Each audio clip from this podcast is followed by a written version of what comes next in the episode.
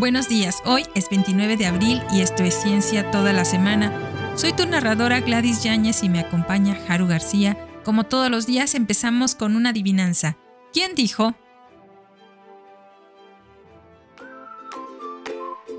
El primer cuidado en la construcción de ciudades es hacerlas aireadas y bien perchadas. Los moquillos infecciosos necesariamente deben propagarse entre la humanidad que vive muy cerca una de la otra.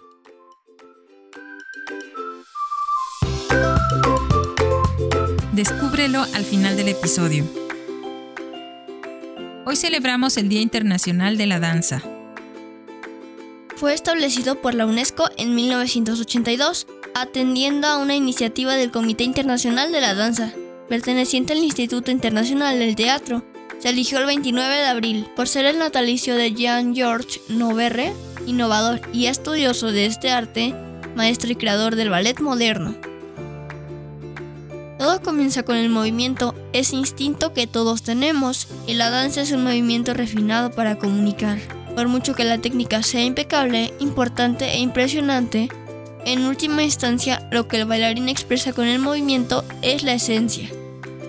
A los bailarines se nos suele celebrar por la destreza física, cuando en realidad nuestra fuerza mental nos sostiene aún más. Creo que es esta combinación única de agilidad física y psicológica la que nos ayudará a superarnos, a reinventarnos para seguir bailando y seguir inspirando. Dijo Friedemann Vogel, un bailarín de ballet alemán.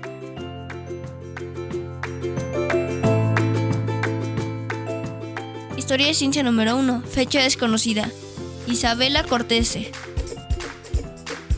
Isabela fue una alquimista y escritora italiana del Renacimiento. Todo lo que se sabe de su vida y obra proviene de su libro sobre alquimia, Los secretos de Lady Isabella Cortese. También era conocedora de varios campos del conocimiento, además de la alquimia. Ayudó a desarrollar una variedad de productos cosméticos faciales e hizo una variedad de otras contribuciones a la ciencia durante el siglo XVI. Cortese pidió a sus lectores que se guardaran los secretos de su libro, Pidió también que mantuvieran a la gente alejada de su lugar de trabajo alquímico y que quemaran su libro una vez que hubieran aprendido todos sus secretos.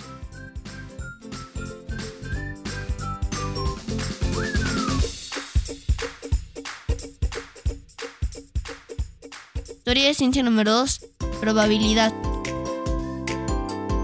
John Arbuthnot nació el 29 de abril de 1667 médico, matemático y ensayista escocés que publicó Of the Laws of Change en 1692, la primera obra sobre la probabilidad publicada en inglés, siendo la traducción de una obra de Huygens a la que añadió más juegos de azar. En 1710 publicó un artículo en el que discutía el ligero exceso de nacimientos masculinos sobre los nacimientos femeninos desde 1629.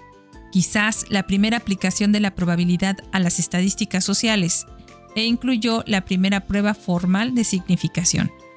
Como satírico político, escribió una serie de panfletos con personajes de John Ball, que se convirtió en un inglés icónico. Arbuthnot se unió a Jonathan Swift, Alexander Pope y Jonathan Guy para fundar el famoso Scribner's Club. Desde 1705 fue médico de la reina Ana hasta su muerte en 1714.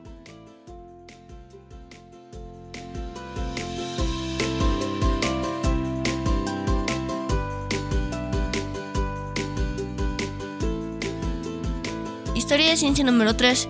Conjetura de Poincaré.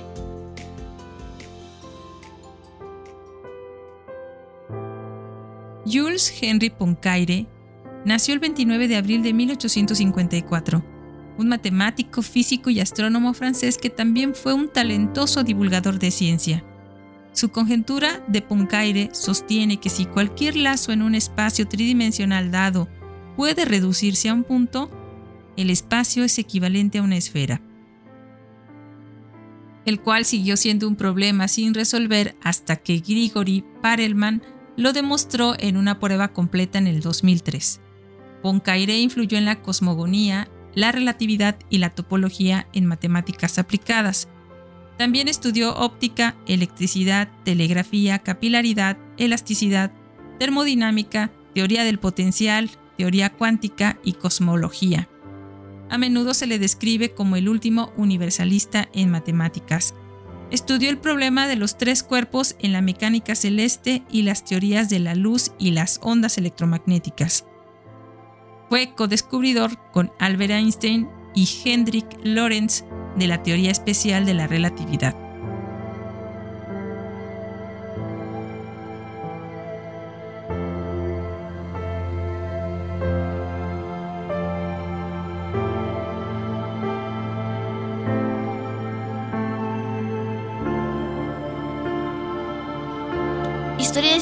4. Teoría planetesimal.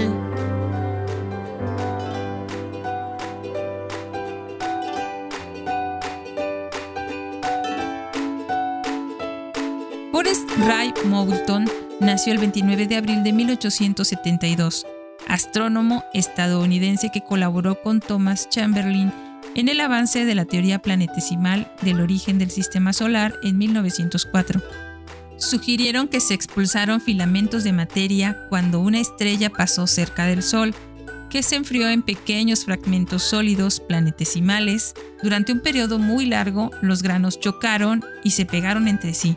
La acumulación continua creó guijarros, cantos rodados y finalmente cuerpos más grandes, cuya fuerza de atracción gravitatoria aceleró la formación de protoplanetas. Todavía se acepta esta formación por acreción, pero no el origen estelar de los planetesimales. Moulton fue el primero en sugerir que los satélites más pequeños de Júpiter descubiertos por Nicholson y otros a principios del siglo XX eran asteroides capturados, ahora ampliamente aceptado.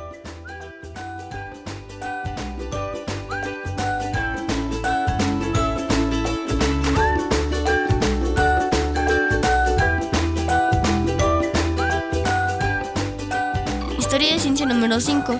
Origen de la Tierra y otros planetas.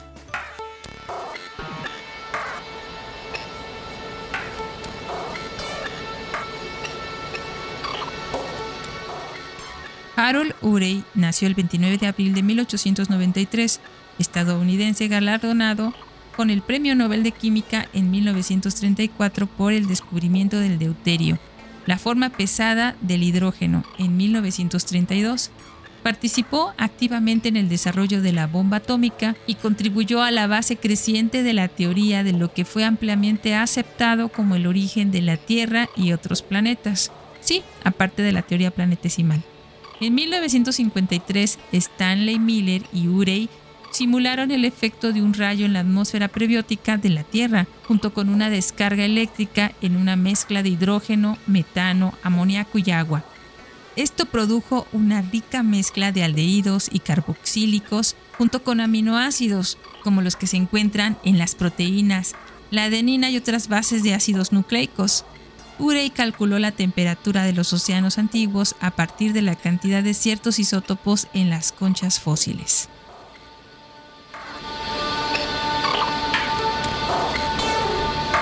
Historia de ciencia número 6. Marietta Blau.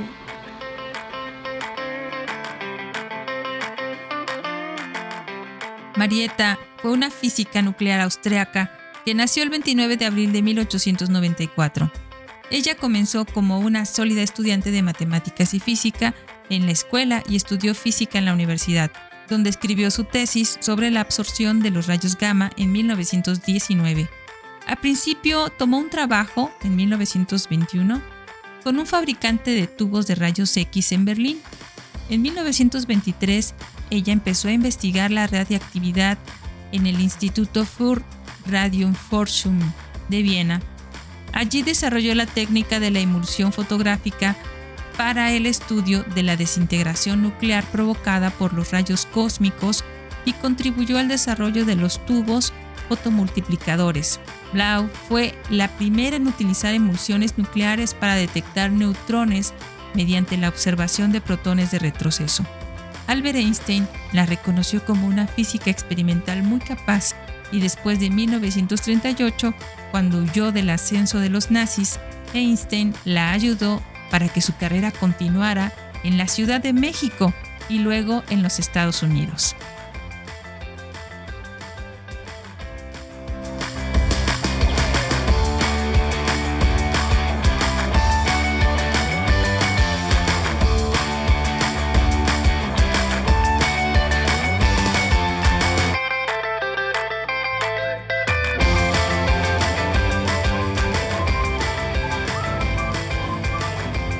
Ciencia número 7.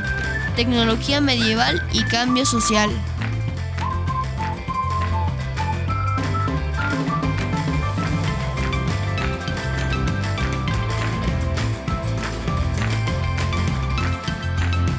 Lynn T. White Jr. fue un historiador de ciencia estadounidense que nació el 29 de abril de 1907.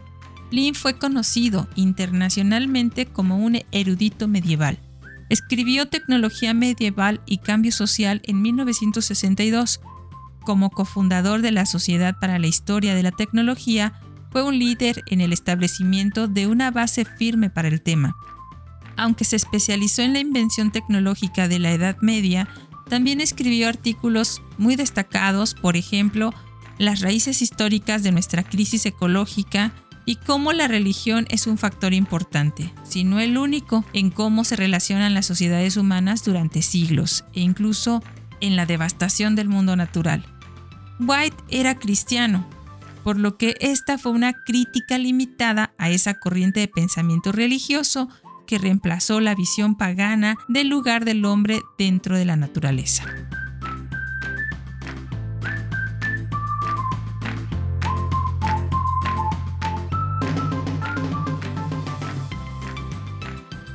Historia de ciencia número 8. Telanthropus desenterrado.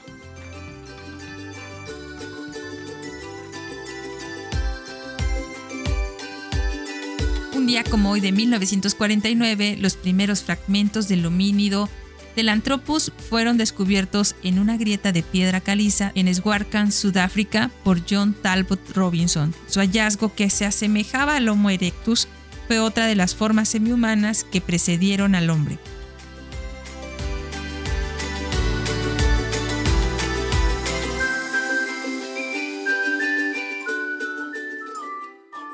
Historia y ciencia número 9. Gen del reloj biológico. En 1994 se descubre un gen en un mamífero, un ratón, que regula el reloj biológico interno de su cuerpo. Esto fue informado en la revista Science por los científicos de la Universidad de Northwestern.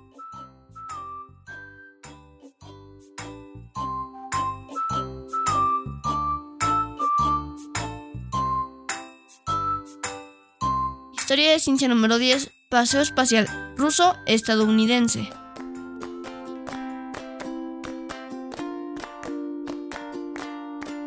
En 1997, el astronauta estadounidense Jerry Linenger y el cosmonauta ruso Vasily Sivlyev completaron la primera caminata espacial ruso-estadounidense, una excursión de cinco horas desde la Estación Espacial Rusa Mir.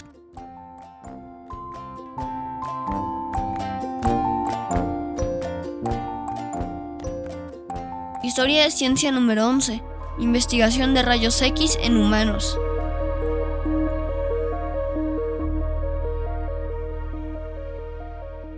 Un día como hoy de 1998 se reveló en Oslo que en experimentos realizados durante décadas hasta 1994, investigadores noruegos y estadounidenses utilizaron a noruegos con enfermedades o retraso mental en pruebas de los efectos biológicos y genéticos de la radiación de rayos X en el cuerpo.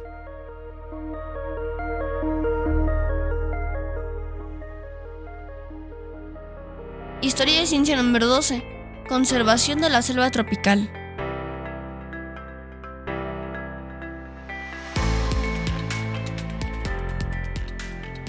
En 1998, Brasil acordó reservar alrededor de 250.000 kilómetros cuadrados de la selva amazónica para la conservación. El presidente Fernando Enrique Cardoso, uno de los sociólogos y politólogos más prestigiosos del mundo, dijo que su país, en cooperación con el Banco Mundial y el Fondo Mundial para la Naturaleza, protegería el 10% de sus bosques para el año 2000. El costo del proyecto, que reservaría un área del tamaño de Gran Bretaña, fue estimado entre 84 millones y 156 millones de dólares. Gran parte del recurso sería financiado por el Banco Mundial. A eso le siguió un anuncio similar del gobierno del país vecino Surinam el 17 de junio de 1998, que reservaría alrededor del 12% del área del país para crear una enorme reserva llamada Reserva Natural del Desierto de Surinam Central para la Conservación de la Selva Amazónica. Ese mismo año, el 23 de noviembre de 1998, en México se decreta la Reserva de la Biosfera Los Tuxtlas, una de las cinco áreas con mayor endemismo de árboles de México.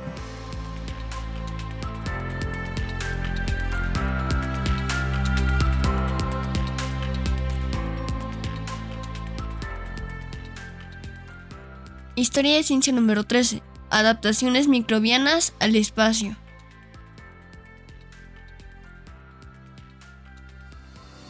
En el 2013, los científicos financiados por la NASA en el Instituto Politécnico Rensselaer afirman que durante los experimentos en la Estación Espacial Internacional, los microbios parecían adaptarse al entorno espacial en formas no observadas en la Tierra y en formas que pueden conducir a aumentos en el crecimiento y la virulencia.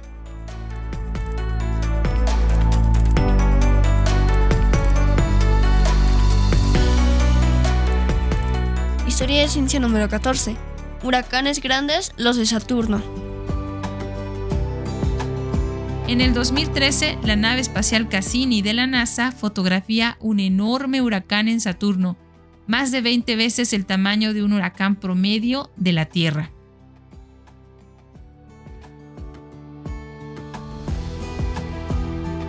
Historia de ciencia número 15. Rubiola erradicada. En el 2015, la Organización Mundial de la Salud declara que la rubiola ha sido erradicada en el continente americano. Este virus que se propaga a través de estornudos o la tos puede provocar defectos de nacimiento graves si lo contraen mujeres embarazadas. Hasta 20.000 niños nacían con rubiola por año en América hasta que comenzaron las vacunas masivas. Pero los últimos casos endémicos registrados en la región fueron en Argentina y Brasil en el 2009. El hecho de que no se haya declarado nuevos casos en cinco años consecutivos, además de los importados a la región, permitió a los jefes de salud mundial declarar a América libre de virus.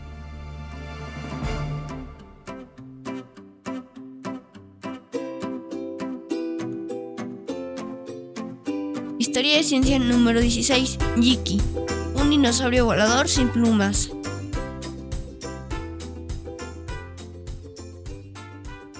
En el 2015 se informa de haber encontrado un dinosaurio escansoriopterígido llamado Jiki, lo que significa ala extraña, que puede haber volado sin plumas. Y está anidado filogenéticamente entre los terópodos alados, pero tiene grandes plumas filamentosas rígidas de un tipo inusual, tanto en la extremidad anterior como en la posterior. Lo más sorprendente es que tiene un hueso largo en forma de varilla que se extiende desde cada muñeca y parches de tejido membranoso conservado entre los huesos y los dedos de la mano. Se desconocen las características análogas en cualquier dinosaurio, pero ocurren en varios tetrápodos voladores y deslizantes que sugiere la intrigante posibilidad de que G tuviera superficies aerodinámicas membranosas totalmente diferentes de las alas emplumadas arquetípicas de las aves y sus parientes más cercanos.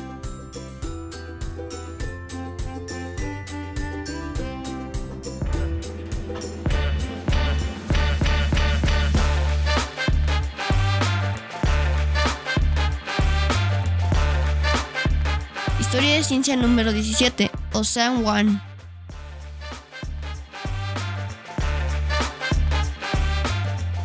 El 29 de abril del 2016, un equipo de la Universidad de Stanford revela a Ocean One, un robot humanoide con forma de sirena, pero que en lugar de cola de pez, es capaz de moverse por el lecho marino mediante propulsores.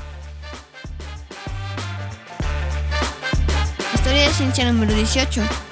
Spinosaurus aegyptiacus.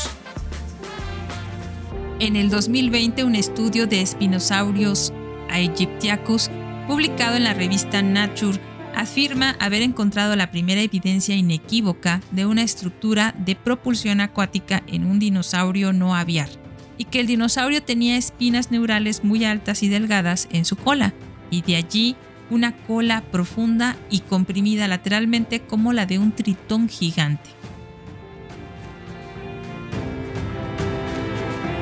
Teoría de ciencia número 19. Tiane. En el 2021, el primer módulo central de la Estación Espacial China, Tiangong, Tiane, se coloca en órbita terrestre baja. Es uno de los tres módulos permanentes destinados a ensamblarse por completo este año, para una vida útil diseñada de entre 10 y 15 años. Tiene un tamaño de 16.6 metros y podría albergar hasta tres astronautas dedicados a la ciencia. Esto fue todo por hoy, pero antes de despedirnos, fue John Arbuthnot en sus ensayos sobre los efectos del aire en los cuerpos humanos de 1733 quien dijo, el primer cuidado en la construcción de ciudades es hacerlas aireadas y bien perchadas. Los moquillos infecciosos necesariamente deben propagarse entre la humanidad que vive muy cerca una de la otra.